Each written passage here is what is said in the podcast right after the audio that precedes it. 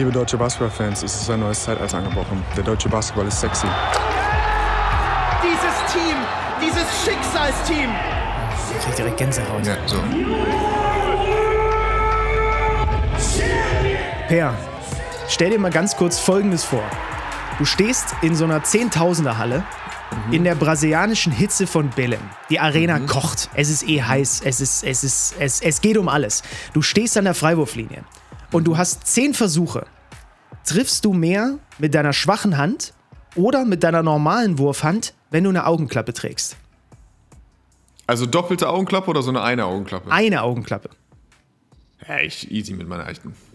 Easy Ob- mit meiner starken Hand. Okay, dann sagen wir jetzt mit verbundenen Augen.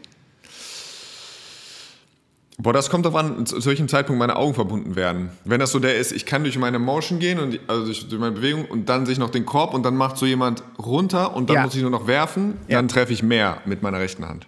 Okay, krass. Das, ah, perfekt. Ich habe mich das ungelogen seit einer Stunde gefragt und ich finde es fantastisch, dass das jetzt beantwortet ist, weil ich einfach nicht wusste, ob du mich jetzt vielleicht gnadenlos hier verbal an die Wand nagelst, weil du sagst, bist du eigentlich bescheuert? Natürlich treffe ich mehr, wenn ich sehen kann, mit meiner schwachen Hand, als nicht sehend mit meiner starken Hand. Aber das ist sehr unterschiedlich. Da würdest du viele verschiedene Meinungen bekommen, glaube ich. Also wenn ihr Andi Obst, der würde einfach müde lächeln und würde einfach mit links 80, also 80 Prozent schießen wahrscheinlich über die Saison. Ähm, wenn ich mich eine Woche darauf vorbereitet hätte, mit links zu werfen, dann wäre es mal vielleicht was anderes. Aber so mir nichts, dir nichts. Einfach so aus dem Kaltstart mit links, wenn richtig Druck auf dem Kessel ist, dann wäre der erste so hässlich, dass er so gerade, dann- ich werde den losgeworden und hätte gesagt, hoffentlich Ring. Und äh, dann wäre ich sowieso, dann wäre ich geraddelt, dann wäre mein Käfig geraddelt worden und dann, ähm, dann wäre ich, aber so, ich glaube so, ohne zu sehen, trifft man schon ein paar Dinger. Okay, spannend. Wieder mal was gelernt. Liebe Freunde, ihr wisst, warum ich das frage. Wir erheben uns alle gemeinsam. Also, wenn ihr im Auto seid oder so, dann tut es nicht. Aber so im übertragenen Sinne erheben wir uns so hoch es geht und verbeugen uns so tief es geht vor der deutschen Basketball-Nationalmannschaft, vor den deutschen Basketballerinnen, die es zum ersten Mal in ihrer Geschichte zu den Olympischen Spielen geschafft haben. Leute, Oh ja, Wewe, Wewe. Es war fantastisch. Ich muss sagen, also Sonntagnacht, alle haben sich mit dem Super Bowl beschäftigt. Ich sitze um 2.04 Uhr, weil mir der Super Bowl so dermaßen am allerwertesten vorbeigeht, sitze ich in meinem Bett, äh, schreibe parallel, keine, kein Scherz, mit Kada Förtsch, die komplett am Anschlag war. Ja, ko- komplett am Anschlag war. Offensichtlich auch mehr am Anschlag als beim WM-Finale, hat sie gesagt. Ähm, äh, schreibe mit ihr und wir sehen einfach The Battle of Belém, Junge. Das war doch. Was war das? Komm bitte, sag, was das war. Das war, also das Beste war Frischis Re Reaktion. Ich hatte kurz vorher mit ihm geschrieben, ich hatte noch so ein, zwei Sachen gehört über, ähm, äh, über die Schulter von Satu und über auch das Niara, vielleicht, das war auch nicht klar und so. Es gab so ein paar Sachen, ich habe mit Frischi, habe ich versucht irgendwie noch im Fall, für, den Fall, für den Fall des Falls irgendwie noch in, mit Infos zu füttern. Äh, er war natürlich top vorbereitet, er wusste natürlich alles, äh, alles schon ähm, glasklar.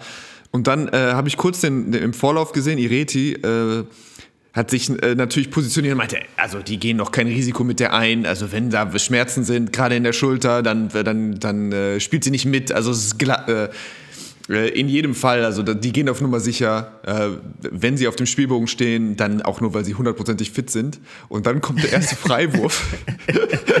Und es braucht für die beiden, äh, Satum schießt den mit rechts, weil sie sich zu dem Zeitpunkt einfach noch nicht getraut hat, ähm, ihre linke Schulter zu benutzen. Oft ist bei Schultersachen ja einfach alles, was über Schulterhöhe passiert, ähm, dann wird es richtig schmerzhaft. Das heißt, alles Dribbling, Ballhandling und so geht oft viel besser. Auch noch ein Pass geht noch viel besser. Aber sobald du den, den Arm dann quasi hochnimmst, dann äh, ist es unter Umständen wirklich sehr, sehr schmerzhaft. Äh, dann hat sie sich äh, zu dem Zeitpunkt noch nicht äh, and one Korblig auch mit rechts gemacht. Ähm, und dann hat sie die ersten Freiwürfe mit rechts geschossen und dann, ähm, dann war Frischi war fix und fertig. Und dann sickerte quasi erstmal so richtig durch, so was wir da gerade sehen. Ähm, und äh, ja, was wir dann gesehen haben, waren 39 Minuten, glaube ich, und 30 Sekunden äh, von Sato, die äh, ja, sich einfach da durchgewühlt hat. Ja. Das war, äh, war Wahnsinn. Das war eine Heldinnengeschichte, die nicht nur sie geschrieben hat. Wir werden Ja. gleich mit einer anderen Heldin dieses Abends, dieser Nacht sprechen. Und genau in dem Moment, wo ich das sage, genau in dem Moment sehe ich, dass äh, so gut wie Marie Gülich hier bei uns in der Leitung ist. Das ist ja wohl, also als wäre das nicht Sonntagnacht, deutsche Zeit muss man dazu sagen, schon perfektes Timing gewesen, Marie. Das ist, setzt natürlich dem Ganzen jetzt nochmal die Krone auf. Herzlich willkommen hier bei uns in der Runde. Ich hoffe, du kannst uns hören und sehen und herzlichen Glückwunsch zum olympischen Ticket. Ja, hallo erstmal. Ich hoffe, ihr könnt mich hören. Ja, wir hören dich, wir hören dich. Wunderbar, können wir dich hören. Ja, sehr gut, das freut mich und vielen Dank. Ich freue mich auch hier zu sein. Wir haben geklatscht, obwohl Marie nicht da war. Wir hätten das ist Wir müssen das nochmal machen. wahrscheinlich Wir machen das nochmal. Nochmal. Oh ja.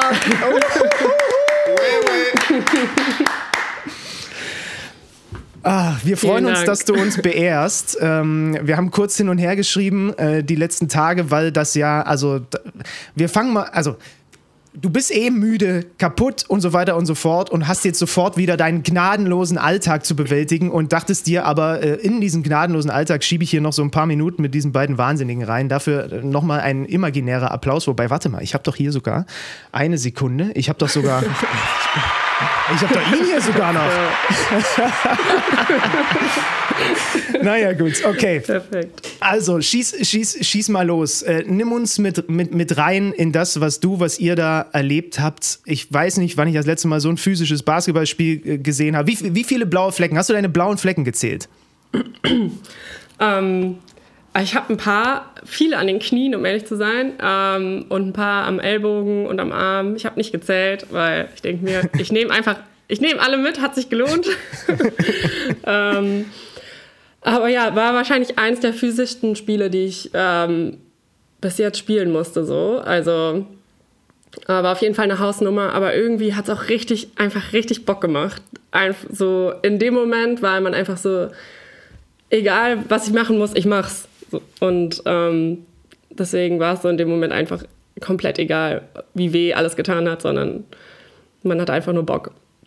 Aber die Zuschauer, die es nicht gesehen haben, das war wirklich dreckig. Ich bin richtig aggressiv geworden zu Hause, Marie. Oh Als ja. Sie, äh, wer war das, der deinen Arm brechen, äh, die Lady, die deinen Arm brechen wollte?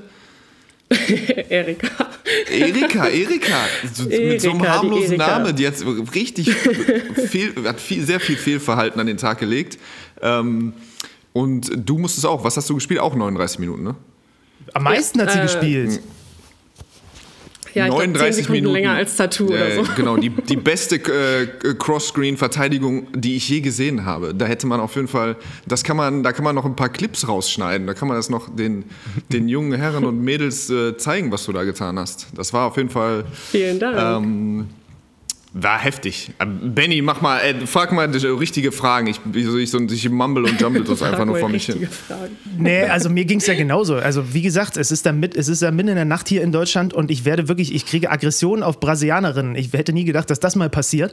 Ähm, also weil du, du, also diese eine Szene, die Per auch anspricht, ja, sie klemmt deinen Arm ein und ich dachte, oh Gott, jetzt ist ihre Schulter einfach gleich durch, weil du dich in dem Moment in der Drehung befindest. Dann kriegst du noch, wie war das, einmal Hinterkopf an dein Kinn oder so? Also das war ja, Ja, wirklich oh. nicht zu fassen, ey. Aber ich glaube, also so das physische, das mit dem Kopf, das passiert halt einfach. Und das Ja, war ja, jetzt okay. Also das sind einfach so Sachen, die passieren. Das mit dem Arm fand ich schon ein bisschen so, vor allem, ich, hab, ich hatte die ganze Zeit auch das Gefühl, dass die so absichtlich so, zum Beispiel bei Satu mit ihrer Schulter, ähm, hatte man immer so ein bisschen das Gefühl, dass die so absichtlich so Schwachpunkte einfach attackiert haben. Und ich hatte meinen ganzen rechten Arm ja auch getaped, weil ich ähm, so ein bisschen was am Nacken und im Nerv in meinem Arm habe und deswegen musste das alles so ein bisschen getaped werden. Deswegen auch das Armsleeve und dann ähm, hatte ich immer so das Gefühl, es war immer so dann immer genau da. Und natürlich, wenn man dann so ein paar Wehwehchen hat, dann hat man natürlich auch immer, macht man sich ja natürlich ein bisschen mehr Sorgen darum. und dann, dass das dann so der Fokus war, das hat mich halt auch genervt. Aber ähm, ich finde am Ende des Tages auch so ein bisschen die Aufgabe der Schiedsrichter, das so ein bisschen zu kontrollieren. Und äh, ja. Naja, haben sie fast gut hingekriegt. Ähm, Ja, denke ich auch. Äh, aber nur äh, fast. äh, erzähl uns was über die Kulisse. 10.000 Wahnsinnige, ähm, äh, das hat sich sch- schon übertragen, aber wie muss sich das erst in der Halle angefühlt haben? Äh, ich, ich war am Abend davor, nach, dem, nach unserem Australien-Spiel, hatte ich noch eine Dopingkontrolle und war dann noch beim Serbien-Brasilien-Spiel ein bisschen in der Halle und saß, mhm. und saß dann da und die Atmosphäre war richtig einfach. Ich saß da und dachte mir so, morgen wird das genauso. Nur noch viel krasser, weil Brasilien muss halt gegen uns gewinnen, um sich zu qualifizieren. Und da war die Stimmung, da war, hatte ich schon Gänsehaut einfach nur beim Zuschauen. Und ähm, dann, als wir dann in dem Moment in die Halle kamen und das Spiel anfing, es war so unglaublich laut, aber die Stimmung war richtig geil. Es hat richtig Bock gemacht, in dieser Halle zu spielen. Und irgendwie die Brasilianer sind ja auch so ein bisschen, die Musik war gut, die alle waren am Tanzen und am Singen und irgendwie die Stimmung war richtig gut. Also man hatte nicht das Gefühl, natürlich waren die alle für Brasilien, aber man war jetzt nicht so, man hatte keinen, es war jetzt nicht so Hass gegen uns oder irgendwie eine aggressive Stimmung, sondern es war super positiv und deswegen, es hat einfach richtig Bock gemacht. Ja. Ähm, wie war es denn unmittelbar nach dem Spiel eigentlich? War mit den Brasilianerinnen, mit euren Gegenspielerinnen dann alles cool? Ähm, ich weiß es nicht. Ich habe die nicht mehr gesehen. ich habe gar nicht, ich habe gar nichts mehr mitbekommen. Ich war einfach nur so, let's fucking go. Und ähm, ich glaube, wir haben den, ich weiß gar nicht, ob wir überhaupt denen noch High Fives gegeben haben nach dem Spiel. Ich erinnere mich wirklich an kaum noch was, um ehrlich zu sagen. So, ich war also wie in so einem Film. erinnere ich mich halt nur an diesen Moment, wo wir alle zusammen feiern und uns umarmen und glücklich sind. Und ich weiß nicht, ob wir denen irgendwelche High Fives gegeben haben oder wo die dann waren.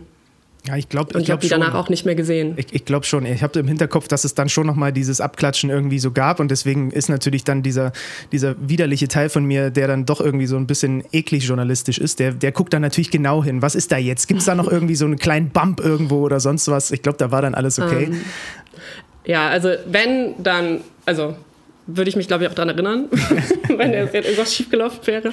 Deswegen, ich glaube, es war alles okay. Ich habe die danach auch nicht mehr gesehen, auch im Hotel nicht gesehen. Die waren wahrscheinlich alle bei ihren Familien und Freunden. Und deswegen, ja. Was ging danach bei euch? Ähm, was haben wir danach gemacht? Wir waren dann, also wir waren, glaube ich, noch richtig lange in der Halle. Wir waren noch richtig lange in unserem Lockerroom und haben getanzt und gefeiert und äh, natürlich was man macht, einfach äh, Coach mit Wasser nass machen, mhm. solche Sachen. Ähm, und dann waren wir in einem Restaurant und haben in dem Restaurant gefeiert und getanzt. Ich glaube, ich habe auch noch nie in einem Restaurant getanzt und so laut Musik gehört, so selber Musik gemacht einfach. so, auch die Inhaber und die ähm, wie heißt das, die Bedienungen waren so, was passiert hier gerade? Also wir haben auch nur deutsche Musik gespielt. Oh Gott. So, und gegrölt und Hände in der Luft gehabt. Also es war, es hat einfach richtig Spaß gemacht, auch einfach so diese ganzen Stress und Nervosität und auf einmal fällt einfach alles ab und man kann durchatmen und das war so, es hat einfach richtig gut getan, einfach mal so richtig ausgelassen zu feiern, ja. Das klingt für mich nach einem typischen Per Günther-Abend. Äh, was zu gewinnen und dann zu feiern, das klingt nach einem Günther. Da hast du, hast du meine Karriere aber nicht besonders nachverfolgt. Ähm, nein, aber Einfach es ist halt. jeden Samstag, oder? Ja, gut, das äh, in jungen Jahren äh, schon. Ähm, aber nein, es war ja wirklich knapp. Also äh, ich habe das Ergebnis gesehen. Ähm, ich habe tatsächlich ein bisschen Super Bowl geguckt. Ich habe die erste Halbzeit geguckt und dann ähm, habe ich den Faden verloren. Aber es war ja richtig knapp. Ihr wart ja noch vier hinten. Ich glaube, mit einer Minute 50 zu spielen. Und dann natürlich auch Marie Gülich äh, zwingt, glaube ich, was war das, ein Schrittfehler oder fünf Sekunden oder so? Ein ja. fantastischer Defense. Schrittfehler. Äh, sehr, sehr wichtig bei Ballbesitz Brasilien. Yes, yes. Ja. Ähm, und dann hinten, ja, also das war schon, das war schon knapp in der Offensive, lief nicht mehr so viel und nur noch irgendwie an die, an die Freiwurflinie gekämpft. Äh, Niara und Satu und so. Und ähm, deswegen, das war schon, das sah dann irgendwie deutlicher aus, als es, als es schon war. Irgendwie Mitte, drittes Viertel waren die Brasilianerinnen dann dran und dann war es schon echt Hut ab dafür, dass ja irgendwie auch nicht so alles funktioniert hat in eurem Spiel. Irgendwie auch viele Fehler noch auf beiden Seiten und dann einfach wirklich nur sich erkämpft, dieses Ticket, ja. Echt Gratulation. Hat echt wie, Bock gemacht, noch, noch zu gucken. Marie, wie ist, wie ist das eigentlich?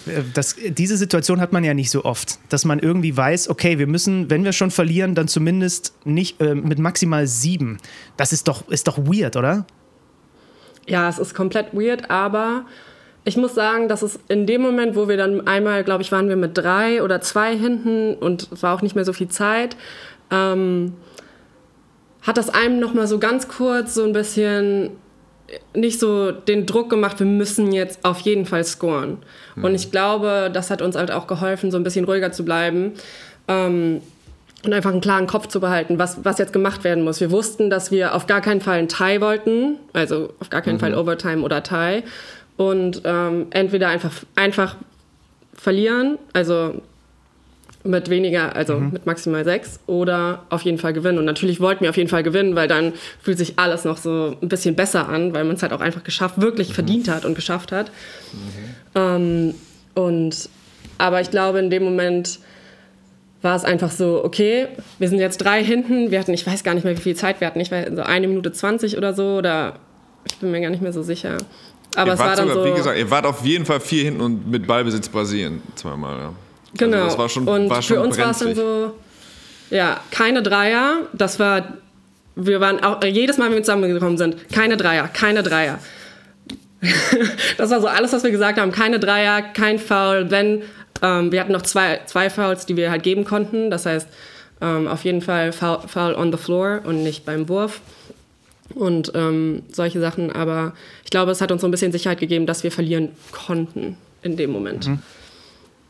Ordnet das, ordnet das für mich beide bitte nochmal ein, was Satu da gemacht hat. Wir können jetzt auch, wir, wir müssten eigentlich auch über Leonie noch sprechen, ja, 22 und 11 und dann kracht sie da auf den Rücken und plötzlich ist sie ein paar Minuten raus und ich werde noch nervöser und, ähm, aber, also, weil, weil ich hatte mit Per angefangen schon darüber zu sprechen, äh, zu Beginn dieses Podcasts. Marie, wie, wie, nimm uns mal mit rein, als sich das dann so abzeichnete, okay, sie wird spielen, aber eigentlich ist sie nur eine halbe Satu. Ja, ähm, also erstmal muss ich dazu sagen, dass ich es krass finde, dass sie überhaupt gespielt hat. Ähm, mit so einer Verletzung muss man halt auch einfach sagen, so Schulter, Wurfarm, dass man dann sagt, ey, ich mache das jetzt, ich ziehe das durch und ähm, dass sie das gemacht hat, einfach ihren Körper wirklich geopfert hat in dem Moment, muss man wirklich dazu sagen. Ich meine, wir haben alle unseren Körper geopfert, aber ich meine, mit so einer Verletzung, man weiß halt nicht, wenn noch irgendwas Schlimmeres passiert, kann halt auch einfach Season Ending, Ending sein so. Und dass sie das gemacht hat, das ist halt einfach schon für mich so ein Zeichen, dass sie ähm, einfach all in ist und ähm, auch das auch wirklich bei Olympia und auch bei der Nazi dabei sein möchte. Und ähm, ja, ich meine, die hat einfach krass einfach durch ihren Schmerz durchgespielt. Ich meine, manchmal im Spiel haben wir uns angeguckt und ich habe es einfach, ich habe sie einfach angesehen und ich dachte so, oh mein Gott. Und wir haben im Spiel schon, wir haben vor dem Spiel schon gesagt, Tattoo, wir versuchen das, die, wir versuchen die, die Leute vom Hals zu halten, aber das ist ja fast unmöglich. Ja. Und ähm, deswegen, ich fand es einfach eine krasse Leistung von Leo auch, ähm, einfach wie die beiden uns wirklich auf ihren Schultern getragen haben in der Offensive. Es war, wir haben halt wirklich kein schönes offensives Basketballspiel gespielt. Und ich glaube, dafür brauchen wir auch noch ein bisschen mehr Zeit, um halt wirklich als Team offensiv so on the same page zu sein, dass wir alle der Ball ein bisschen besser float und alles. Aber die haben uns wirklich getragen. Also was ich auch krass finde, ist, ich bin mir ziemlich sicher, dass alle Leute, die so in Satus professionellem Umfeld sind, ihr davon abgeraten haben werden zu spielen. Also das ist dann, da ruft dann was ich, ein Berater an, ein Agent an, ähm, die, der Verein, also die, die WNBA-Franchise. So, alle sagen dir, spiel nicht, mach das nicht. Äh, weil das ist schon, wie gesagt, das ist jetzt nicht was, wo man sagt, ähm, das sind jetzt einfach nur Schmerzen, das kann nicht schlimmer werden. Das ist in einem Gelenk, ja. gerade in einem Bänderapparat so.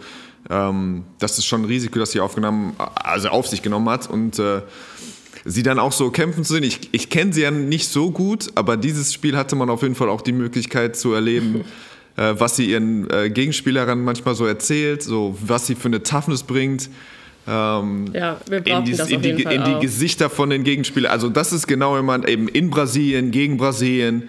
Und dann ähm, nach dem End gibt es ein paar Worte für sie. Äh, wenn jemand an ihrer Arm zieht, dann gibt es ein paar Worte für sie. Das ist schon, ähm, das ist krass, so jemanden dann in den Reihen zu haben. Und wie gesagt, ich glaube, dass äh, dass solche Momente, äh, die Ladies jetzt mit Blick auf äh, nicht nur auf die Olympischen Spiele, aber eben auch auf die EM 25 und ähm, WM 26, da werdet ihr ewig von zehren. Ja? Das ist schon äh, echt ein, Also ich habe, wie gesagt, ich habe jemanden getroffen vom DBB hier in Hamburg und der hat mir erzählt, ah, so das und das ist äh, los und ich dachte so, fuck, jetzt ist Tattoo einmal da, jetzt wird der Verein sie nie mehr gehen lassen, so, keine Ahnung, jetzt wird es eng mit den letzten beiden Spielen und ich habe schon richtig so, du siehst schon vor deinen Augen irgendwie alles, diesen ganze, dieses ganze Momentum, was jetzt irgendwie äh, in der Mannschaft steckt, so ein bisschen irgendwie aus dem Fenster rauschen und dass sich das jetzt nicht nur geklappt hat, sondern wirklich jetzt nochmal so eine riesige positive Erfolgsgeschichte ist, das ist echt, das ist echt cool, ja eine der größten Leistungen aller Zeiten für eine deutsche Basketballnationalmannschaft, männlich, weiblich, vollkommen egal.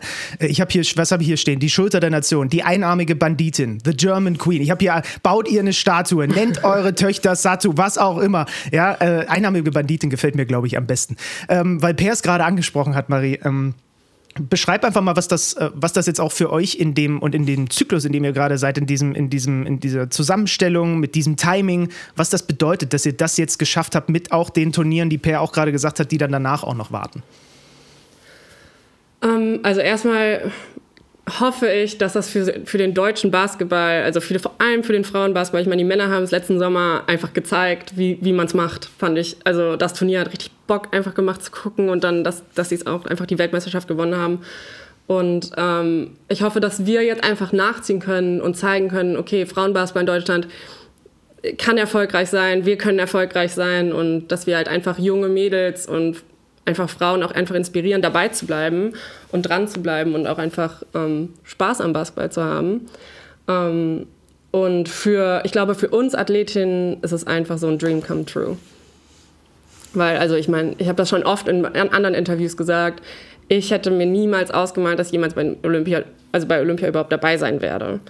Einfach weil die Geschichte vom deutschen Frauenbasketball einfach nicht so, das einfach nicht vorgibt. Und ähm, Deswegen ist jetzt für mich auch einfach so, wir waren jetzt bei der EM und selbst bei der EM war ich so, wir haben uns jetzt dafür qualifiziert, für die Quali, aber war jetzt auch nicht irgendwie so real. Dann waren wir auf einmal in Brasilien und dann saßen wir gestern, gestern noch irgendwo auf dem Boden in Belem in, in Zimmern und haben darüber geredet, wie krass das jetzt einfach ist, dass wir bei Olympia sind, aber trotzdem ist es noch nicht so greifbar. Und ähm, ich glaube jetzt für die Zukunft, dass die ganzen Turniere anstehen, auch in Deutschland, ähm, es ist einfach unglaublich hilfreich für uns, die, auf diesem Level zu spielen und ähm, zu competen und diese Erfahrungen zu sammeln. Ich meine, wir werden jetzt noch, Australien war einfach schon ein Spiel, wo das uns einfach gezeigt hat, okay, wir sind noch lange nicht da, wo wir sein müssen. Es war einfach ein Reality-Check für uns und ähm, dass wir jetzt bei Olympia gegen solche Teams weiter competen können, dann EM, WM. Ich hoffe, dass es uns einfach die Möglichkeit gibt, zu wachsen, besser zu werden und dann halt auch wirklich oben mitspielen zu können. Darf ich dich fragen, wenn du jetzt an die Olympischen Spiele denkst oder an Paris, und du freust dich so Kuchendiagrammmäßig. Ist es für dich eher ähm, der, die sportliche Herausforderung? Ist es mehr so olympische Dorf und du sitzt in der Mensa und ja. da kommen die Superstars rein und du nickst denen lässig zu, weil ihr seid irgendwie auf alle auf einer Augenhöhe? Oder ist es Paris und andere Wettbewerbe und so das ganze Gefühl? Oder kann man das noch gar nicht so richtig? Oder was glaubst du, was dich da am meisten freut? Ich glaube so alles. Also wenn ich jetzt darüber nachdenke, ähm, so die Eröffnungsfeier, denk, da denke ich halt so voll viel drüber nach, ja, einfach wie die ganzen krass. Athleten so reingehen und ähm, ich weiß, das kann man, das sieht man ja einfach alles immer nur im Fernsehen so und mhm. dann einfach auch, also der Gedanke einfach so dabei sein zu können und so hinter den Kulissen zu sehen, was alles passiert und ähm, das ist halt sowas für mich, wo ich einfach gerade so bin, wow, crazy. ja. Und ähm, ja, ich bin, und dann weiß ich gar nicht so genau, was mich erwarten wird. Also die Olympischen Spiele in Paris sind ja ein bisschen anders strukturiert, weil wir sind ja erstmal in Lille mhm. mit Basketball. Das heißt, wir sind ja auch erstmal gar nicht in diesem ja, traditionellen Olympi olympischen Dorf. Ja.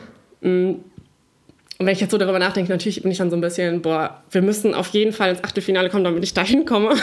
Klar. so, komm.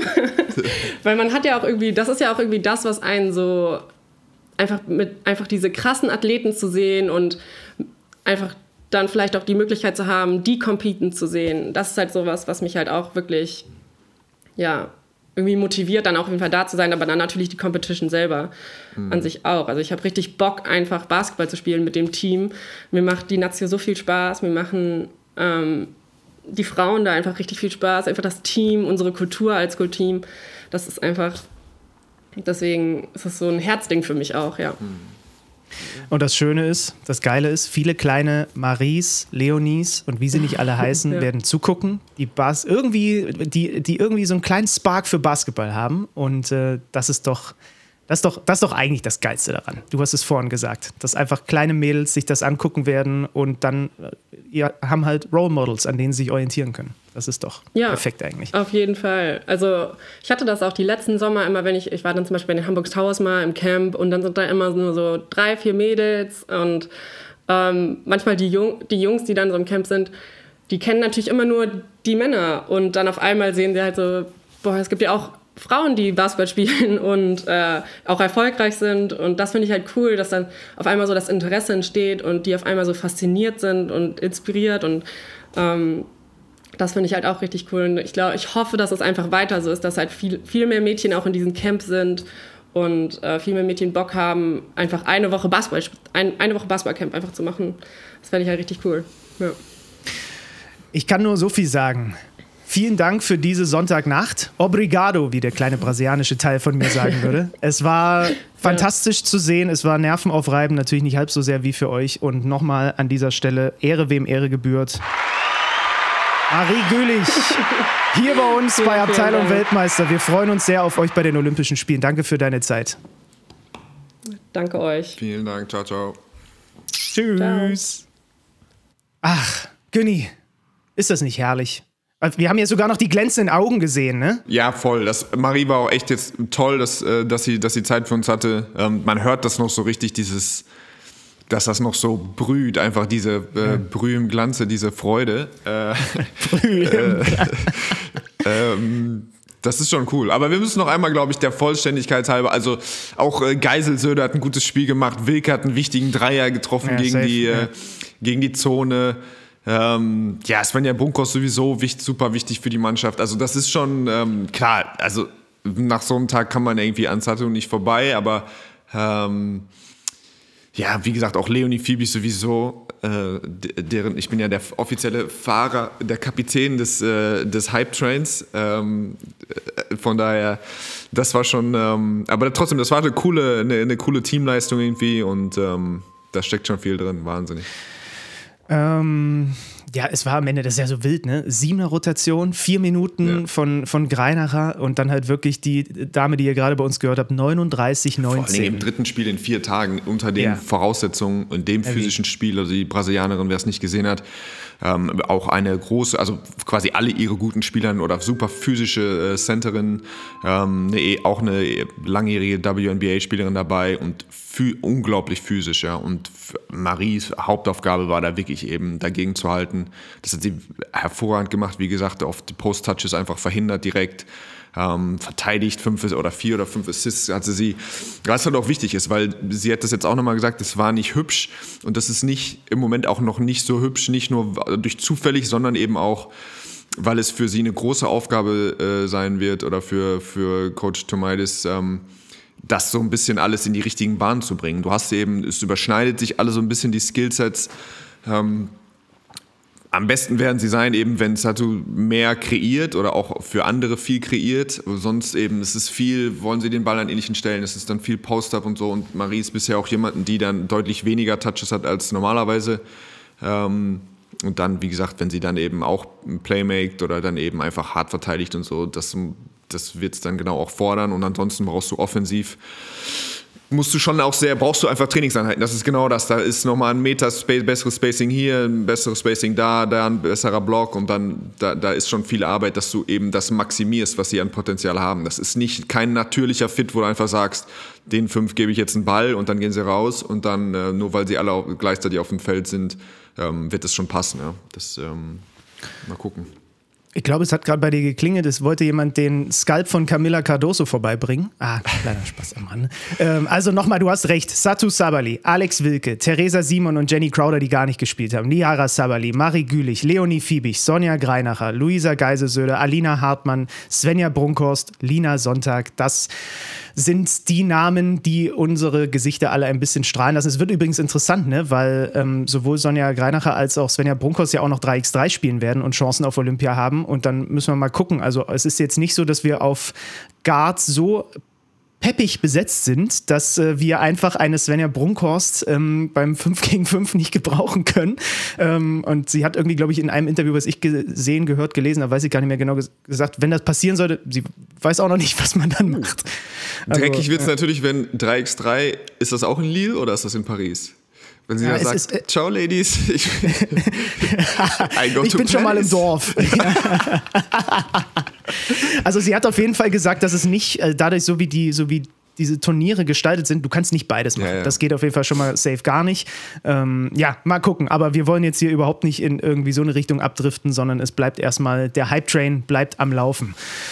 Günni, ähm, was haben wir heute noch so vor? Es ist ja gerade Euroleague-Pause. Wir werden nachher, äh, haben wir noch Marco Pesic hier bei uns äh, an der Strippe vom frisch gebackenen Tabellenführer FC Bayern Basketball. Heute gönnen wir uns richtig, was die äh, Gäste und Gästinnen angeht. Aber wenn wir gerade beim Thema DBB sind, ähm, lass uns doch vielleicht mal kurz, weil wir ja in der kommenden Woche auch bei uns die EM-Qualifikation übertragen. Du wirst ja auch involviert sein in die mhm.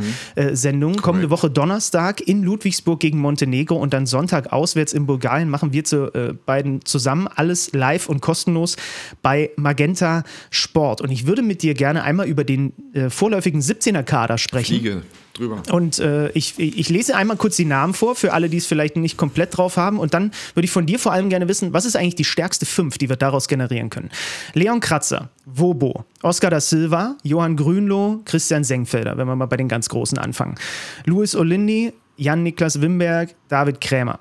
Die Guards Nick Weiler-Babb, Nelson Weidemann, Jacob Patrick, Lukas Wank, ja, mit so einem Sternchen, kann auch mal Forward spielen, Jonas Matisek, Malte Delo, Justus Hollatz, Bennett Hund und Ivan Katschenkov. Heißt zwei Weltmeister mit drin.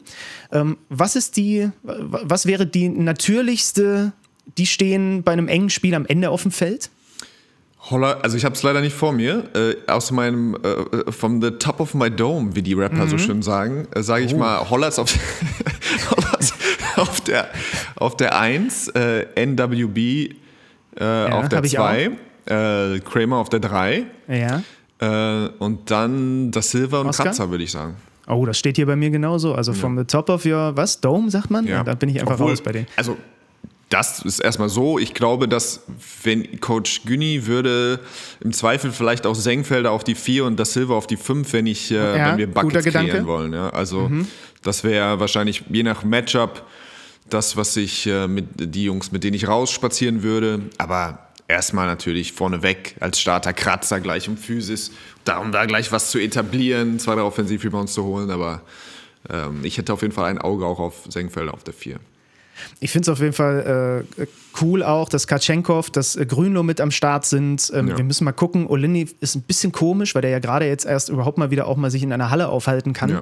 Ich würde mich doch sehr wundern, wenn der überhaupt in irgendeiner Art und Weise sportlich äh, da irgendwas mitmachen kann. Aber ähm, klar, also äh, da haben wir ja auch, erinnere dich mal, ne, vor der, vor der WM äh, haben wir auch drüber diskutiert schafft der vielleicht den Cut, weil er dem ja, Team auch nochmal was anderes gibt. Ich hatte den jetzt gar ne? nicht drin. Also ich weiß, ich habe den Namen natürlich auch gelesen. Ich habe den jetzt auch, äh, ich habe ihn nicht aufgestellt. Äh, ja, weil das jetzt ja, einfach auch fit zu, muss. ja genau, ja. weil er irgendwie das, ähm, ja, das war jetzt alles auch so ein bisschen mysteriös. Wie gesagt, man hatte jetzt so, so vorsichtige, positive Meldungen auch wieder gehört aus Berlin.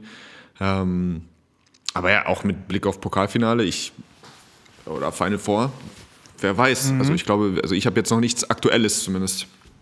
Ja, aber das ist auf jeden Fall, um das, äh, um das nochmal kurz unterm Strich zu sagen, äh, und nicht nur, weil wir die Spiele übertragen, das ist eine Mannschaft, die kann in der Zusammenstellung auch richtig Bock machen. Also es ist doch super, dass jetzt Oscar sich dann da, dass Oscar da mal zur Arbeit gehen kann, auf groß. Ja, ne? vor allen Dingen, das ist eben auch das Ding. Das war für mich das Überraschendste oder das Interessanteste, einfach, dass das, das ist ja schon ein klares Zeichen von ihm. Das ist einfach, ähm, der spielt beim FC Barcelona, er hat Spiele ohne Ende.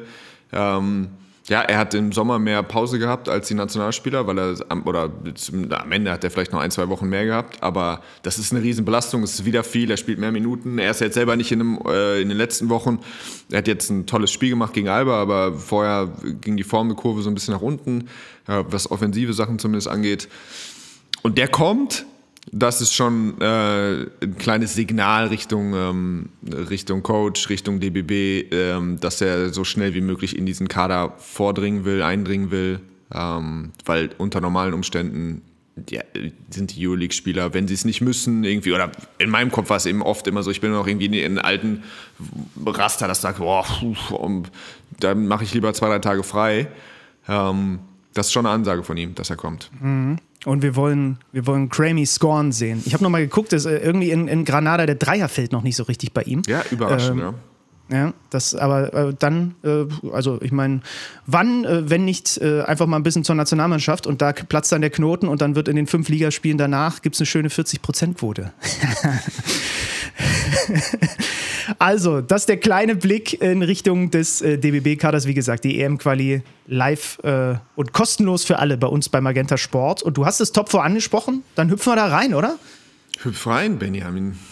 Also äh, ich in so einem in so einem klassischen einfach nur Nase zugehalten und einmal hochgesprungen und dann du machst den du machst den du machst den eleganten Kopfsprung, den ich irgendwie nie so richtig beherrscht habe. Nee, ich habe auch einen ganz schwachen Körper. Also ich mache den ja. habe den immer regelmäßig überall runter gemacht, aber man der tat immer dahinter der Kopf weh. Ich habe ich breche die Oberflächenspannung nicht gut genug mit meinen Händen oder ich habe den nicht hoch genug. Es ist ein Trauerspiel. Ich habe auch keinen keinen schönen Panther, keinen Auerbach, nichts von dem geilen Scheiß. Ich bin ja, immer so da sehen wir beide dünn aus im, im, im, im Freibad. Das ist also echt schwach. Ich habe hier übrigens noch einen Screenshot. Ich muss mal ganz kurz. Ihr könnt ja, und ich freue mich, wenn ihr das auch macht, äh, äh, Spotify-Bewertung, Apple-Bewertung am liebsten sollte euch das hier gefallen, fünf Sterne natürlich. Ähm, und da, bei, bei Apple kann man Rezensionen hinterlassen. Und ich bin gestern über eine gestolpert äh, von Elke aus dem Januar und das ist cool. Sie hat erstmal fünf Sterne gegeben und die, äh, die, Überschrift ist super unterhaltsam, bla bla bla. Aber jetzt kommt die Rezension. Ich zitiere mal kurz. Leider scheint seit kurzem dieser Podcast von Apple als anstößig bewertet zu werden und kann deswegen bei mir in der Apple Podcast App nicht mehr abgespielt werden, da ich ein Firmenhandy habe, was von Admins verwaltet wird, sodass ich die Beschränkung nicht ausstellen kann. Es wäre also cool, äh, dass wir müssen uns jetzt mal darum kümmern. Ich weiß nur nicht, warum Apple unseren Podcast als anstößig ansieht. Das wüsste ich jetzt auch nicht. Ich weiß nicht, ob das von der Konkurrenz, ob wir da gemeldet wurden, aber eigentlich sind wir, sind, sind wir alles befreundet. Wir lieben ja auch die anderen tollen deutschen Basketball-Podcasts. Ich kann mir das nicht erklären. Ich weiß nicht, ob das Kearney war vielleicht. Oh, oh, oh, Grüße gehen raus, Shoutout an den Corndog. Aber da habe ich also gestern echt nicht schlecht geguckt und dachte mir, also ich habe ja nun, ich höre ja nun eigentlich auch immer rein, wenn Basti und du am Start sind und dachte mir, was haben die Pfeifen gemacht, dass ich es nicht gehört nö, habe? Nö, nö, nö. Anstößig, anstößig, vielleicht, weil schlecht vorbereitet, aber. Äh, oh, das wäre stark. Apple, Apple meldet diesen Podcast als schlecht vorbereitet. Da kriegst du so ein Label drauf äh, und dann müsste man, äh, kann man sich überlegen, ob man den hören will oder nicht. Okay, komm, wir machen beide den schlechten Körper. Samstag, Sonntag, Top 4 Pokal in München. Die Halbfinals Bamberg gegen Bayern und Alba gegen Ulm. Und gewinnen wird ja, also äh, die Makrolage ist wie folgt. Ich glaube, es gab vier Spiele untereinander, also der FC Bayern hat vier Spiele gemacht gegen die Teilnehmer und das knappste Spiel in Anführungszeichen war das Spiel gegen Ulm. Das haben sie mit 15 Punkten gewonnen. Ähm, das waren jetzt auch jüngere Ergebnisse, wie gesagt, sie haben Alba abgefiedelt bei äh, in Berlin, das Spiel haben wir zusammen gesehen. Ähm, Bamberg abgefiedelt mit 22 zu Hause. Ähm, Ulm recht deutlich geschlagen. Sie sind zu Hause, wie gesagt, sie sind gesund. Sie haben, glaube ich, auch so ähm, ein ganz gutes Moment erwischt. Sie hatten diese, diese Nahtoderfahrung in der Euroleague, haben dann aber jetzt bei Partisan gewonnen, haben Baskonia zu Hause geschlagen. Ähm, ja, sie haben in der Euroleague, und das nehmen wir das jetzt mal so als, als Gradmesser, was sie so tun, sind sie 7 und 5 zu Hause. Also sind ähm, wirklich, also nicht in der Macht nicht, aber natürlich verhältnismäßig deutlich besser wenn man zum Beispiel sich Berlin anguckt, die sind auswärts 1 und 12. Also ähm, da muss man jetzt kein großer, kein großer Magier sein, um erstmal sagen, dass, ähm, dass Bayern München da schon recht deutlich favorisiert ist.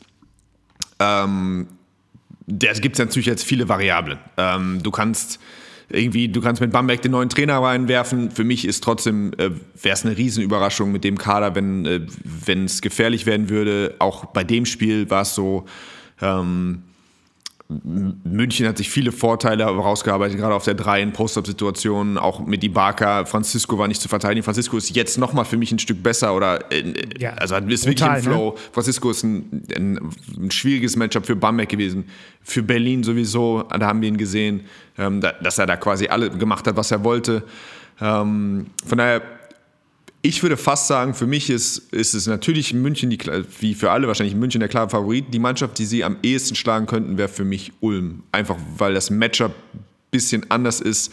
Für mich offenbart ähm, äh, oder legt einfach der Münchner Kader die Schwächen im Berliner Kader zu stark offen.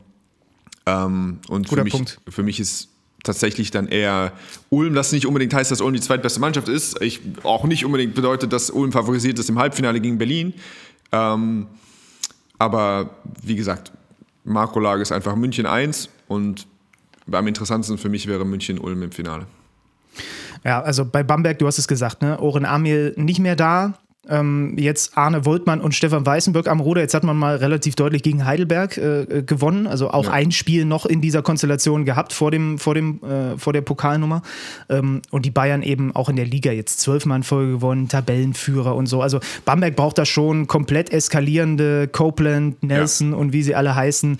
Also das muss, das ist wirklich so ein ganz klassisches Spiel, wo du sagst, jeder aus der Rotation muss super viel in den Topf reinkippen damit Ja, das, das wäre jetzt so ein Szenario, hast du wirklich, Alter, du, ähm, du hast dieses Championship-Pedigree mit, mit Patrick Heckmann, mit, mit Tada, vielleicht, du, die haben so ein bisschen Junk-Defenses auch probiert unter dem alten Trainer, dann mal, ähm, ja, du spielst vielleicht mal ein bisschen Zone oder du spielst, switcht alles weg, was du wahrscheinlich sowieso recht früh machen wirst. Ähm, weil sonst auch gerade für Stanic dann ein Francisco, der für alle schwierig war, da wird äh, ja, ja. im Pick and Roll ist, dann wird es dann noch schwieriger. Ähm, und München trifft nichts von außen. Irgendwie mal so, da gibt es irgendwie ein grobes Szenario ähm, und Copeland dreht durch. Aber das, ja, das besteht natürlich im Pokal, aber das, das würde mich wirklich sehr überraschen. Und ähm, ja, das Halbfinale ist natürlich Ulm, Ulm Berlin total spannend. Wir haben zwei Spiele gesehen, ähm, auch da irgendwie große Swings. Das Spiel äh, jetzt das, das kürzliche Spiel eben Ulm mit einem Raketenstart, aber eben auch mit vielen Minuten für junge Spieler, mit einer kürzeren Rotation, kein Nunez. Ähm, und dann dreht, dreht Berlin das Spiel im zweiten Viertel. Und für mich ist Nunez der absolut entscheidende Spieler in der Serie. Ähm, er hat 17 und 10 schon wieder in, in, in, dieser Saison gemacht, in dem Aufeinandertreffen, in dem er gespielt hat, in Ulm, was Ulm gewonnen hat sie, was auch ein bisschen deutlicher wirkt, das Ergebnis. Also das war ein Run am Ende. Berlin war auch deutlich vorne, noch im dritten Viertel. Aber hinten raus einfach ein verrückter Run wieder von, von Ulm. Aber Nunez ist der Spieler, der äh, Gonzales Verteidigung regelmäßig auseinander nimmt. Ähm, 17 und 10 diese Saison. In der Playoff-Serie war es für mich ein bisschen seine Coming-out-Party, auch wenn er nur fünf oder sechs Punkte im Schnitt gemacht hat, hat sieben Assists geaveraged in 20 Minuten, weil er einfach diese spanischen Reads, dieses ganze, diese Verteidigung, dieses ähm, die Pick-and-Roll-Defense ist soft oben am, direkt am ballführenden Spieler und dann guckst du so ein bisschen, dass du die Fenster zumachst und so ein bisschen von der Strong-Side hilfst und all, oder mal verwirrst. Natürlich ist ein Team, kommt mal hart raus und so und Nunez liest diese Sachen einfach äh, wie ein offenes Buch. Der, also das gibt keinen Stress. Wie gesagt, letztes Jahr in 20 Minuten im Schnitt sieben Assists in, in den Playoffs und das war noch ein anderer Berliner Kader. Ähm, das gibt dir da eine Orientierung. Ja jetzt wird äh, Tommy Klepper zu Hause denken, er hätte das doch genauso geil gelöst. Er hat auch 10 Assists gehabt im, im letzten Spiel. Da sage ich einfach nur, halt dein Gosch. So, halt dein Goschen, Bohr. Bohr. So. Da müssen wir aber noch mal ran ja. an das Österreichisch. das hat er nicht geschafft. Da bin ich eigentlich auch stolz drauf, dass er es nicht geschafft hat, in meinen Kopf zu kommen. Der nicht, Hanebeck nicht. Nee. ähm, ähm, aber ja, das ist wirklich die Personalie, die, die, die einen Unterschied macht. Die Pick-and-Roll-Defense natürlich wird gegen ihn oder wie sie ihn kontrollieren, ähm, das wird, das wird ja, für mich der entscheidende Faktor sein. Ähm, ja, und da kann man auch, da kann man auch viel, da kann man rumdoktern. Ja, erstes Spiel noch ohne Center, zweites Spiel, ähm, keine Ahnung, Ulm mit einer kurzen Rotation. Und ich glaube, dass Ulm so ein bisschen das Problem hatte, dass sie einfach, in Burg haben sie es zum Beispiel, dann war so ein bisschen Do-or-Die-Format und da haben sie nochmal ein anderes Level erreicht. Sie haben jetzt viele Spiele gemacht mit vielen Minuten für die Youngster, dann irgendwie knappe Spiele verloren und so. Und ich glaube, deswegen verzerrt das so ein bisschen, ähm, wie gut sie sind, wenn sie mehr oder weniger kom komplett sind ähm, auch wenn sie immer noch ihr, ähm, ihr Shooting Guard fehlt, äh, ihr nomineller Starter.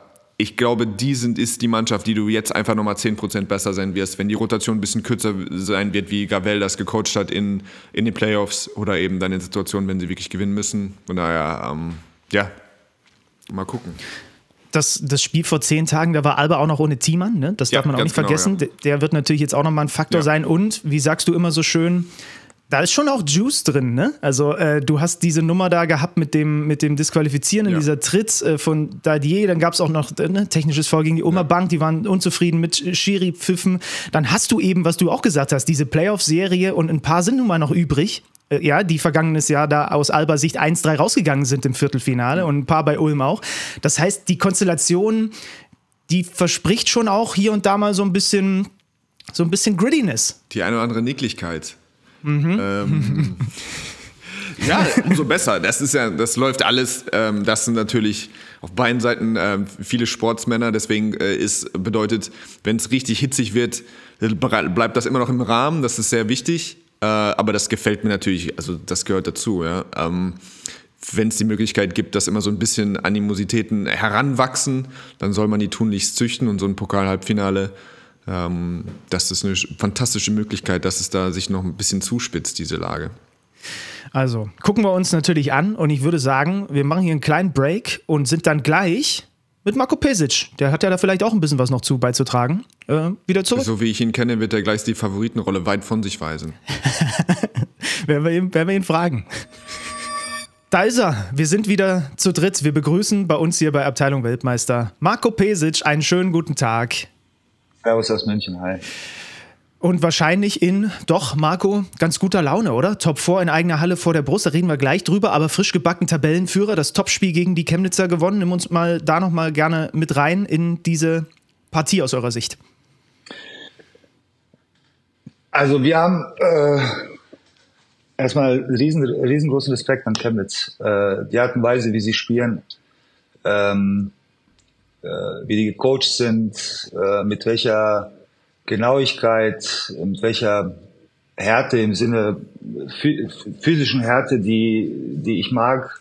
Also nichts, äh, was jetzt negativ, negativ sein sollte, sondern eher positiv. Ähm, also es war wirklich wie ein Euroleague-Spiel hat sich das angefühlt. Äh, natürlich von der Bedeutung des Spiels, aber auch von der Art und Weise, wie Chemnitz spielt. Und ich habe während dem Spiel gedacht, ey, pass auf, äh, es ist eigentlich kein Bundesliga-Spiel, sondern ein Euroleague-Spiel von dem ganzen Setup und der Art und Weise, wie sie gespielt haben. Äh, wir haben, wir waren nicht gut gestern. Ähm, okay, man kann mit, mit einer Gehirnhälfte waren wir wahrscheinlich ein bisschen beim Top 4. Das ist immer, man Per kennt das, äh, dieser Spieltag. Letztes Jahr haben wir gegen Hamburg mit über 20 Punkten verloren, weil die Hälfte der Mannschaft äh, irgendwo schon in Oldenburg war mit dem Kopf und die zweite Hälfte, Hinhälfte war ein bisschen müde, weil wir haben Belgrad, dann Reise, dann nach Weißenfels Reise und so weiter. War nicht einfach. Äh, wir haben einen äh, Weg gefunden, das Spiel irgendwie am Schluss zu gewinnen, durch äh, sicherlich auch individuelle Qualität.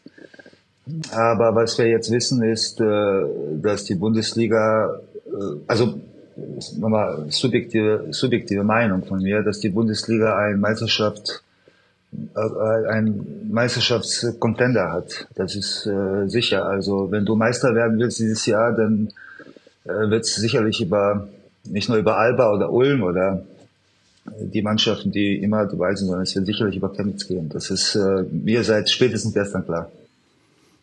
Ich habe das äh, erste Duell von euch beiden, da war ich in Chemnitz in der Halle und habe mir das angeguckt. Das hat sich auch schon, das, also es ist schon, das macht schon Bock, diese Spiele zwischen euch und den ja, Chemnitzern. Spiel, also die ne? spielen, die spielen, also ich finde, Chemnitz spielt das Spiel äh, äh, auf, wie soll ich sagen, auf die richtige Art und Weise. Äh, die haben Guards, die super sind, die haben wirklich athletische, äh, athletische äh, Forwards, Wings, die sind groß, die haben auf der Position fünf, äh, fünf, zwei Spieler, okay, zufälligerweise sind es deutsche Spieler, aber die wirklich sich gut, äh, die können zusammenspielen, die können, äh, also Richter hat gestern ein, wirklich ein, ein tolles Spiel, äh, wirklich defensiv und offensiv ein super Spiel gemacht und äh, Jevo spielt ja über die ganze Saison konstant gut. Äh, das heißt, die haben alles, eigentlich alles, äh, wenn die gesund bleiben, äh, ist das wirklich eine Mannschaft, die sicherlich in die Meisterschaft kämpfen wird. Ja. Ihr habt es trotzdem. Was lachst du, Per? Der Ulm ist immer Favorit. Nein, nein, Ulm darum lache ich, darum lach ich, Ulm nicht. ist immer Darum lach ich Favorit. nicht. Darum lache ich nicht. Ich fand, das war einfach so. Die, ich hätte, mich hätte, also wir, wir doktern ja immer daran rum, wie die Reise von Kevin Jebo weitergeht und ob er so ein bisschen unkonventionell und dann ist immer die große Euroleague-Frage und so. Deswegen hatte ich jetzt mal gehört, wollte ich jetzt mal so raushören, was, und das war so, Jebo spielt konstant gut, war die Aussage. Das war für mich ein bisschen unterkühlt, deswegen habe ich ein bisschen geschmunzelt. Nein, nein, das meine ich. Das, das, das war ich, jetzt kein, Äh, wow. Ey, du kannst mir alles in den, äh, du kannst mir alles in den, äh, in den Mund legen. Das habe ich so nicht gemeint. Äh, ich, was ich sagen wollte, es ist schwer auf dieser Position, wenn du, wenn du Erster bist, fast von Anfang der Saison, konstant auf dem Niveau zu spielen. Also das ist erstmal ein großes Kompliment. Jebo hat im, also im Spiel, das du nicht geschaut hast, aber dein Kollege vor Ort äh, beobachtet hat, hat er sich, äh, hat er sich sehr schwer getan äh, in dem Spiel. Aber es ist offensichtlich, gestern hat er dazugelernt im Sinne, wie handelt der Ibaka, wie handelt der Elias, Ja. wie findet er seinen offenen Würfel und so weiter. Und das ist natürlich eine Entwicklung, das zeigt, dass der dass der nicht nur gut spielt, sondern auch sich gut vorbereitet und so weiter. Also ich kann jetzt noch mehr Nein, Lobeslieder du, normalerweise auf Jebo, sprichst du ja aber gar nicht über da heißt Spieler. es, Das, okay, ich kenne dich ja als, Korrekt. als De und, de und, und deshalb, deshalb habe ich das so ausgedrückt, aber wir können ja natürlich auch über. Ja, aber ich bin froh, da nochmal von- nachgehakt zu haben, in, investigativ. Wir können ja, wenn ihr, wenn ihr wollt, können wir über jeden Spiel einzeln sprechen, aber ich meine, dann, dann wird mir, dann wird das dann, ähm, weißt du, dann Bayern will den, Bayern will den. Nein, Das- nein, nein, aber der ist einfach eine interessante Personalie, weil er so ge- geil Nein, spielt. aber, Aber, ich bin, immer ich noch zum Beispiel riesengroßer, also ich sehe, wer, wer stellt denn die Fragezeichen? Also. Menschen in Deutschland, sage ich einfach. Wenn, Ja, ich, wenn nein. ich mich was frage, sage ich einfach immer, Leute, fragen sich das. Weißt du, wie ich das mache? Nein, ich finde, ich finde zum Beispiel, ich bin ein riesen, riesengroßer Fan von Richter. Ja. Ich Ja, auch. Richter, Richter ist ein Spieler, Richter ist ein Spieler, der zum Beispiel null Punkte haben kann und trotzdem alles zusammenhält. Also diese Mannschaft ist wirklich toll und die ist ja nicht seit gestern zusammengestellt, sondern dahinter ist eine wirklich eine, äh, eine, eine Kontinuität. Im, Im gesamten Ja. Chemnitzer Verein, was die gemacht haben seit 2015. Ich glaube, Rodrigo ist seit 2015 dort Trainer, ne? Äh, äh, Ja. Ungefähr. Ja, ja. Also fast zehn Jahre. Also das ist äh, vorbildhaft. Das wird Steffen Herholz, ich weiß, dass der diesen Podcast hört, runtergehen wie Öl. Ähm, trotzdem habt ihr einen Weg gefunden, du hast es gesagt, das Spiel zu gewinnen. Ihr seid jetzt Tabellenführer, habt, glaube ich, zwölf in Folge jetzt in der Liga gewonnen. Ihr habt äh, aus Partisan was, was mitgenommen. Und jetzt geht es also rein ins, äh, ins, ins Top 4 mit, also tatsächlich einem guten Momentum, oder? Ja, ähm, ja, also wir haben jetzt ein paar Spiele gewonnen, drei hintereinander oder, oder vier hintereinander. Ähm, ja, also ich, ich finde, wir spielen nicht, äh, ich, wir sind noch nicht auf dem Niveau, wie ich mir das vorstelle. Wir lösen viele, äh, viele Situationen, ähm, auch im Belgrad-Spiel und gestern durch individuelle Qualität aus. Äh, offensichtlich haben wir diese individuelle Qualität auf verschiedenen Positionen. Man darf nicht vergessen, dass wir in Belgrad, ich glaube, sechs, sechs oder sieben Minuten vor Schluss auch mit zehn Punkten hinten lagen. Also Mannschaft hat, hat Charakter, hat, äh, gibt nicht auf, bis auf äh, ein, zwei Spiele. Das Aswell-Spiel hat mir persönlich sehr, sehr wehgetan. Ähm, es, aber es ist auch schwer, bei der Anzahl der Spiele, jedes Spiel das Maximum zu geben. Ähm, aber um Titel zu gewinnen, vor allem den im äh, Mai, Juni, müssen wir ein bisschen konstanter in unserer Verteidigung sein. Wir haben gestern in der ersten Halbzeit 53 Punkte kassiert. Es ist ähm, natürlich geschuldet durch das tolle Zusammenspiel der Chemnitzer Mannschaft. Wir waren in den letzten fünf Minuten im, im, äh, in der zweiten, im zweiten Viertel überhaupt nicht, äh, also wir haben gar nichts gemacht, praktisch. Ähm, wenn du Titel gewinnen wirst, äh, also vor allem jetzt am Wochenende, vor allem gegen Bamberg, die ja gestern gewonnen haben, es ist ein bisschen frischer Wind da, Trainerwechsel, also nicht, also Trainerwechsel und offensichtlich wird das etwas, etwas bewirken. Äh, ist für mich schwer, äh, ernst zu bleiben, wenn der Per ständig lacht. äh, äh, aber wir müssen besser spielen. Wir spielen äh, gut genug, diese Spiele zu gewinnen, aber wir müssen besser spielen, wenn wir Titel gewinnen wollen. Also einfach gesagt. Dann äh, gib uns mal noch äh, einen kleinen Ausblick auf das, was äh, da jetzt auf Basketball Deutschland wartet beim Top 4. Weil das wird natürlich ein sportlich idealerweise äh, äh, richtig, gutes, richtig gutes Ding mit zwei guten Halbfinals, mit einem guten Finale. Aber ihr strickt ja auch eine ganze Menge ringsrum. So, und zwar auch Dinge, über die wir auch an verschiedenen Stellen immer schon mal gesprochen haben. Du hast auch dich zum Beispiel geoutet als ein ein Fan davon, wenn es eine Hall of Fame mal gäbe für den deutschen Basketball und so weiter. Und da werden jetzt mal ein paar Dinge so angeschoben, auch an diesem Wochenende, ne? Ja, also äh, zufälligerweise so ein bisschen immer, äh, wir werden ein bisschen Basketballgeschichte ins Spiel bringen. Zufälligerweise, genau vor zehn Jahren, da war zu der Zeit war Per noch äh, in der Blüte seiner seiner Karriere, haben wir haben genau dieselben Mannschaften das Top 4 in gespielt. Ähm, ähm, also ich, ich bin da, wie, wie soll ich das, wie soll ich, wie soll ich das jetzt äh, in der Kürze der Zeit erklären? Äh, Andi, Andi Obst äh, hat in einem Interview kurz nach der WM gesagt, ähm, ja, wie hat er angefangen zu spielen? Und dann sagt er, das, was äh, seine erste Erinnerung, dass ihn eigentlich wirklich dazu gepusht hat, äh, Basketball auch ernsthaft zu nehmen, war die 2005er Generation, also meine Generation, die dann in Belgrad äh, im Endspiel der, der, der Europameisterschaft stand. Die Generation wiederum ist irgendwie geformt worden oder die von der 93er Generation, von, von den Europameistern 93 und ähm, auch von Detlef Schrempf, äh, Uwe Blatt, Chris Welp, eigentlich die Pioniere der, äh, der NBA-Zeit. Ähm, mein großes Vorbild war Mike Jekyll. Also wenn du jetzt äh, rausgehst und fragst, wer ist eigentlich Mr. Bundesliga, garantiere ich dir, dass der Großteil der, der Fans draußen nicht wissen, äh, dass Mike Jack Jekyll eigentlich Mr. Bundesliga ist, dass der, äh, übrigens war er Linkshänder, deswegen war er mein Lieblingsspieler, aber er hat über 10.000 Punkte erreicht. Also wir sehen jetzt immer irgendeinen Spieler, ich glaube 3.000 Punkte für einen Verein, 4.000 Punkte für einen Verein, was eine große Leistung ist. Mike Jekyll hat 10.000 Punkte. Ja in, in einer Liga, die natürlich nicht so viele Spieler, äh, Spiele hatte in, in, in einer Saison. Und wahrscheinlich ist die Generation äh, von, sagen wir, Hansi Gnad, Stefan Beek, Henning Hanisch auch ein bisschen von der Generation von Norbert Timm und, und Holger Geschwindner äh, geformt worden. Die Liebe zum Basketball, die 72er Olympische Spiele und was auch immer. Äh, was wir überhaupt in Deutschland äh, äh, uns äh, ich bin, weiß, du, ich habe immer ein Problem, äh, wenn jemand sagt, wir sind eine Randsportart. Äh, das sind wir natürlich nicht. Aber um aus dieser, aus diesem Narrativ rauszukommen, die erste Aufgabe, die wir haben als, als Person, die alles den deutschen Basketball zu verdanken haben. Ich an erster Stelle, Per auch.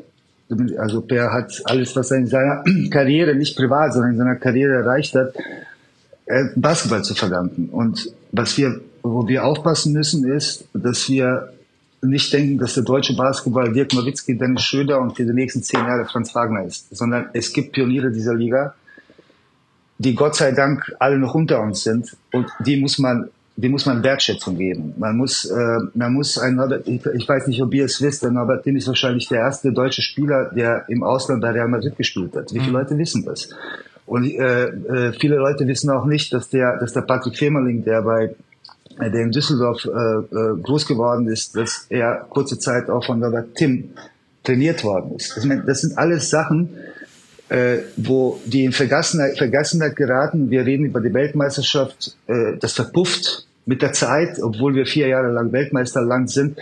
Aber wo kommen wir eigentlich her? Und wenn du die Geschichte, deine Geschichte, deine Historie nicht kennst und die nicht zu schätzen weißt. Und diese vier Ikonen, die die Trainer-Ikonen, die äh, am Freitag da sein werden, die äh, also Detmann, mein Vater, Bauermann und Gordi, die eigentlich in den letzten 30 Jahren so viel auch mit der Nationalmannschaft erreicht haben. Jeder von denen hat eine Medaille gewonnen. Wenn wir nicht wissen, diese Leute zu schätzen und von denen zu lernen und die zu nutzen, ja, dann werden wir äh, auch die Zukunft nicht richtig formen können. Das ist meine Meinung. Das gilt in meinem Verein, das gilt, ähm, das gilt in, in Pers, äh, also in Ulm, wo Per äh, praktisch groß geworden ist. Das gilt für alle Hagener. Wir sind ja beide zufällig Hagener. Wenn du nicht weißt, wer Keith Gray war, wer, wer Rimas Kultunitis war, wer Sergio Weischer war, Scotty Hildebrand, Ralf Risse und so weiter, die Pollack-Brüder. Das heißt, unsere Aufgabe ist es, den Leuten das zu erklären. Es geht nicht ohne Institutionen, wir können uns sammeln und so weiter, aber uns ist, äh, die Unterstützung der Institutionen ist entscheidend. Die gibt es bis jetzt nicht. Und deswegen haben wir gedacht, als Verein, wir nutzen dieses ähm, in der Zusammenarbeit mit der BBL, wir nutzen dieses Event, um irgendwo anzufangen und auch Leute zu zwingen, darüber nachzudenken. Und ähm, ich glaube, wir haben in der Kürze der Zeit, wir haben ja nur, äh, obwohl diese Weihnachtsferien waren und äh, Neujahrsfeiertage, wirklich nicht so viel Zeit gehabt. Also ich glaube, wir haben über 60, 60 Spieler, einige kommen aus USA angereist, äh, Nikos kommt extra äh, extra aus Griechenland angereist, Nikosis für äh, Predak Schuput kommt aus Serbien angereist. Äh, alle kommen auf eigentlich auf eigene Kosten. Die 93er Generation, äh, Hodge kommt, äh, Klaus Zander kommt, ähm, Papat kommt. Also es kommen so viele Leute, so viele Leute äh, und wir müssen ja irgendwo anfangen. Und unsere Idee war äh, jetzt mit diesem Event äh, äh, anzufangen. Und äh, natürlich geht es um einen Pokal, natürlich geht es am Samstag und Sonntag ist Competition, aber es soll dieses Leuchtturm-Event des Top Fours soll nicht nur drei Spiele sein, wo am Schluss einer den Pokal hochhebt, dann gehen alle nach Hause und dann sehen sie sich nächstes Jahr, wenn man sich überhaupt qualifiziert. Das war die Grundidee in der Kürze der Zeit. Ich könnte zwei Stunden drüber reden, äh, aber das war so kurz wie möglich bei mir. Ich kann da kurz einhaken. Aus, Spielersicht, äh, ich bin ja quasi noch in der glücklichen Situation, dass ich ähm, nachdem ich meine aktive Karriere beendet habe, immer noch in Hallen bin. Ähm, ich irgendwie, ich sehe noch viele Basketballgesichter. Ich kriege auch immer noch ab und zu klopft mir auf die Schulter und sagt irgendwie, ja, du machst das gut oder sonst irgendwas.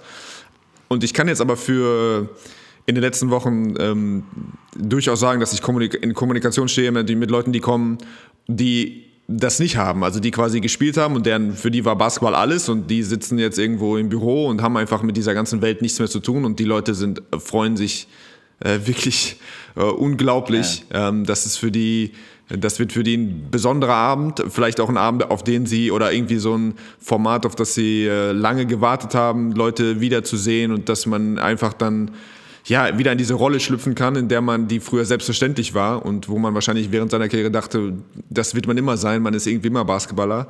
Ähm, von daher, äh, ja, also da an dieser Stelle zumindest ziehe zieh ich da mal auf jeden Fall meinen Hut. Das finde ich ja wirklich eine, eine großartige Sache und für die Spieler, Spieler ist das wirklich ja Gold wert und was sehr Besonderes. Also es ist äh, tatsächlich, äh, tatsächlich ist es so, dass der Wendel Alexis jetzt äh, wahrscheinlich morgen Abend sich in den Flieger setzt und Freitag früh da ist und das ganze Wochenende bleibt. Geil. Also das war, das lag mir richtig am Herzen, dass der, dass der kommt, weil wenn man äh, über Ikonen des deutschen Basketballs mindestens der letzten 30 Jahre spricht, dann da fällt einem ein, okay, Ricky Paulding, äh, äh, Wendel, äh, Jarvis Walker, Ne, also wir haben auch mit Lutz Verdehn gesprochen, äh, der diesen, äh, diesen Wurf gegen Bayer Leverkusen, ich glaube, 94 getroffen hat, wo Ulm den ersten Titel gewonnen hat. Der konnte nicht kommen, er hat eine Videobotschaft Gary van Waden, Gary van Waden. Was habe ich gesagt? Lutz von, hab ich von Lutz der van Waden. Äh, ja, okay, Lutz, äh, Lutz, Lutz, Lutz, Lutz, Lutz, Lutz, es gibt, äh, ah, Gary, Gary meine ich. Ähm, Kai Nürnberger konnte leider aus privaten Gründen nicht kommen. Er hat eine Videobotschaft geschickt. Also man merkt schon, dass die Leute also äh, erwarten, dass man, dass man die mitnimmt. Und wenn, wenn die in so einer hohen Zahl äh, auch an, anreisen aus verschiedenen Teilen Deutschlands, wie gesagt, einige aus dem Ausland, dann ist das für mich ein Zeichen, dass der Bedarf da ist und dass diese Leute bereit sind, diese ganzen Legenden bereit sind, auch ihren Teil dazu beizutragen, dass man den Basketball ein bisschen auch bekannter macht. Und das müssen wir nutzen. Das ist die Aufgabe der Liga, vor allem des Deutschen Basketballbundes, ähm, diese Leute wirklich zu sammeln, die wertzuschätzen und die zu nutzen für verschiedene Sachen. Wo, Im positiven Sinne, ja. nicht im negativen. So, so funktioniert ja auch, also ne, so geht es mit einem Sport voran. Es funktioniert über Emotionen und über Stories und über Geschichten. Ja? Und ich meine, wenn wir ganz ehrlich sind, äh, wenn du die, wenn du die Handballer anschaust, Okay, wenn du die Handball anschaust, wenn du jetzt bei der Weltmeisterschaft geschaut hast, wenn die, als die alten, ganzen äh, alten Legenden, Weltmeister von 74, ich kann, ich weiß nicht ganz genau, ich kenne viele, mit Vlado Stenzel damals, die waren alle da. Es ist, äh, wir sind immer noch eine große Familie, aber wir sind alle ein bisschen verteilt in der Welt und ich glaube, äh, äh, es gibt Also jeder, der sagt, dass der deutsche Basketball keine Geschichte hat oder keine Kultur hat, der liegt total falsch. Wir haben eine Kultur, die uns erlaubt hat, in den letzten 30 Jahren äh, Europameister zu werden, Weltmeister zu werden, äh, Medaillen, Medaillen zu gewinnen. Und wenn du da ein bisschen in Europa schaust, wer eigentlich in den letzten 30 Jahren Weltmeister, Europameister, wer hat Medaillen gewonnen bei großen Wettkämpfen? Ich meine, die Frauen, die Frauen, die Damen-Nationalmannschaft leistet Großartiges momentan. Die Jugendnationalmannschaften sind super unterwegs. Ey, das kommt ja von irgendwo her. Das kommt ja nicht nur, weil, weil, äh, weil Dirk äh, die, die NBA-Meisterschaft gewonnen hat oder Franz Wagner jetzt jedes Mal 30 Punkte macht, äh, wenn er gesund ist. Das kommt ja irgendwo her. Und man muss wissen, wo kommt das her? Wer, wer hat eigentlich da was getan? Und das ist unsere Aufgabe. Wenn keiner sonst, dann sammeln wir uns. Es ist nicht nur Bayern München, weil es, es wär, also wir haben die, wir haben wollten das organisieren, aber wenn Per sagt, ich mach, ich mach nicht mit, wenn der Hansignal sagt, ich mach nicht mit, wenn der Stefan Beek, Mike Koch, Holsch sagt, ich mach nicht mit, dann, äh, weißt da sitzen wir da vor vor vor 20 Leuten und äh, aber das heißt, die Leute wollen. Das ist wirklich, wirklich. Ich bin so stolz und freue mich äh, vor allem auf den Freitagabend, wo alles losgeht. Das wird gut. Hut ab, Marco. Gutes Ding, ey. Und apropos, wenn wir schon sagen, Emotionen, Stories helfen, es hilft ja auch manchmal, wenn man so einen Blick hinter die Kulissen gewährt. Ne? Wir haben dich ja auch deswegen eingeladen, weil ja gerade auf, auf Magenta Sport äh, gibt es eine neue Doku-Serie. Erste Folge ja. ist schon online. The Huddle heißt das Ganze. Ja. Wo wir äh, mal gemeinsam so ein bisschen sehen können, unter anderem, was der Pisic eigentlich den ganzen Tag so macht, was da so los ist bei den Bayern. Ähm, äh, kannst du mal äh, alle Hörenden so ein bisschen einstimmen auf das, was da, was da in diesen sieben Teilen passiert? Ich glaube, es sind acht Episoden, oder? Ah ja, okay. Also, soweit ich weiß, sind acht. Äh, die Idee war, äh, also die Grundidee war, wir haben ja mit dem SAP-Garden ähm, im, ähm, zum Start der neuen Saison öffnen wir eine neue Halle. Und ich glaube, es ist äh, äh, der Grundgedanke war erstmal, okay, wir zeigen jetzt den Leuten, was funktioniert, wie funktioniert das eigentlich? Was steht dahinter? Äh, der Umzug in eine neue, neue moderne Halle. Äh, was passiert im Backoffice? Wie bereitet der Verein sich darauf vor? Das war die Grundidee und dann äh, haben wir gemerkt, äh, okay, jetzt haben wir drei Weltmeister, jetzt haben wir äh, Sergi Barker, Pablo ist gekommen, äh, es passiert viel in der Stadt. Also, Bas äh, also gestern war wieder ausverkauft. Also die Leute kommen in die Halle. Es ist viel Buzz um Basketball in der Stadt. Es scheint so, als wenn wir uns jetzt irgendwie auch in dieser Fußballstadt äh, irgendwie unseren, äh, unseren Platz gefunden haben. Hat, äh, hat gedauert, aber irgendwie schaffen wir das momentan. Und dann haben wir gesagt, okay, warum schauen wir auch nicht hinter die Kulissen, wie funktioniert eigentlich Sport? Was passiert eigentlich während einer Saison? Ähm, und das, äh, ich meine, ich habe die Hälfte rausschneiden lassen, weil die haben mich auch äh, beim Spiel haben die mich, äh, haben die mich im Mikro gehangen. Äh, und da habe ich, gesagt, ich hab gesagt, Leute, das kannst du nicht machen, meine eigene Frau wird mich nicht erkennen. Und äh, aber so, solche Sachen werden passieren. Ähm, jetzt natürlich steht in der zweiten Episode, die soll Ende, ich glaube, irgendwann im März kommen das Top 4 und genau das, was, äh, worüber wir gerade gesprochen haben. Okay, wie, wie, wie organisiert man eigentlich ein, äh, so ein Turnier? Was gehört alles dazu?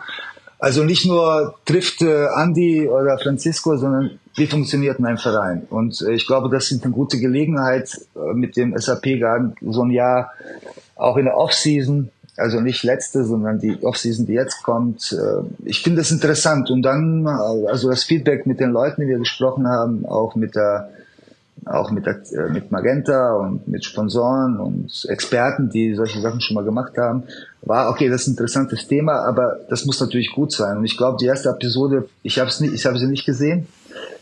Ich habe nur die Teile davor gesehen, wie das zusammengeschnitten worden ist. Äh, das Feedback war gut und ich bin, ich denke, das wird noch besser, weil es wird wirklich interessant. Na dann. Ja, wie warst du denn zufrieden mit mir? Oder hast du es noch nicht gesehen? Ich habe schon gesehen. Äh, ich habe schon gesehen. Ich war. Ähm, äh, ich frage mich natürlich.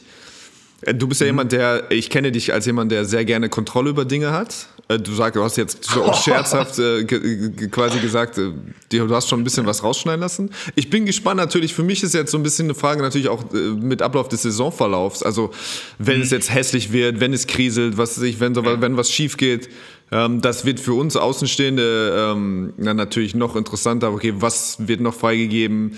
Ähm, oder nein, wo nein, wird bisschen das, oder habt ihr ja, das wäre so ja, was wäre so mein natürlich sind meine Gedanken so was werdet ihr sagen nee nee jetzt verpiss dich jetzt mal aus der also, Umkleide mit der Kamera, jetzt ist mal, jetzt müssen wir wirklich nein. mal uns ernst zusammensetzen oder wie, wie wird das laufen? Nein, nein, also wir haben ja natürlich äh, in der Vorbereitung, nicht ich, sondern die Leute, die das machen, äh, natürlich auch mit dem Trainer gesprochen, ja. äh, mit dem Trainer gesprochen, mit den Spielern gesprochen, äh, der mit mir gesprochen und so weiter. Das, was ich habe rausschneiden lassen, das war eher so ein bisschen ja, ja, äh, die Wortwahl, die, ja, Wortwahl, die ich genutzt habe. Das, das, das kann ich nicht zu, das kann ich nicht zulassen.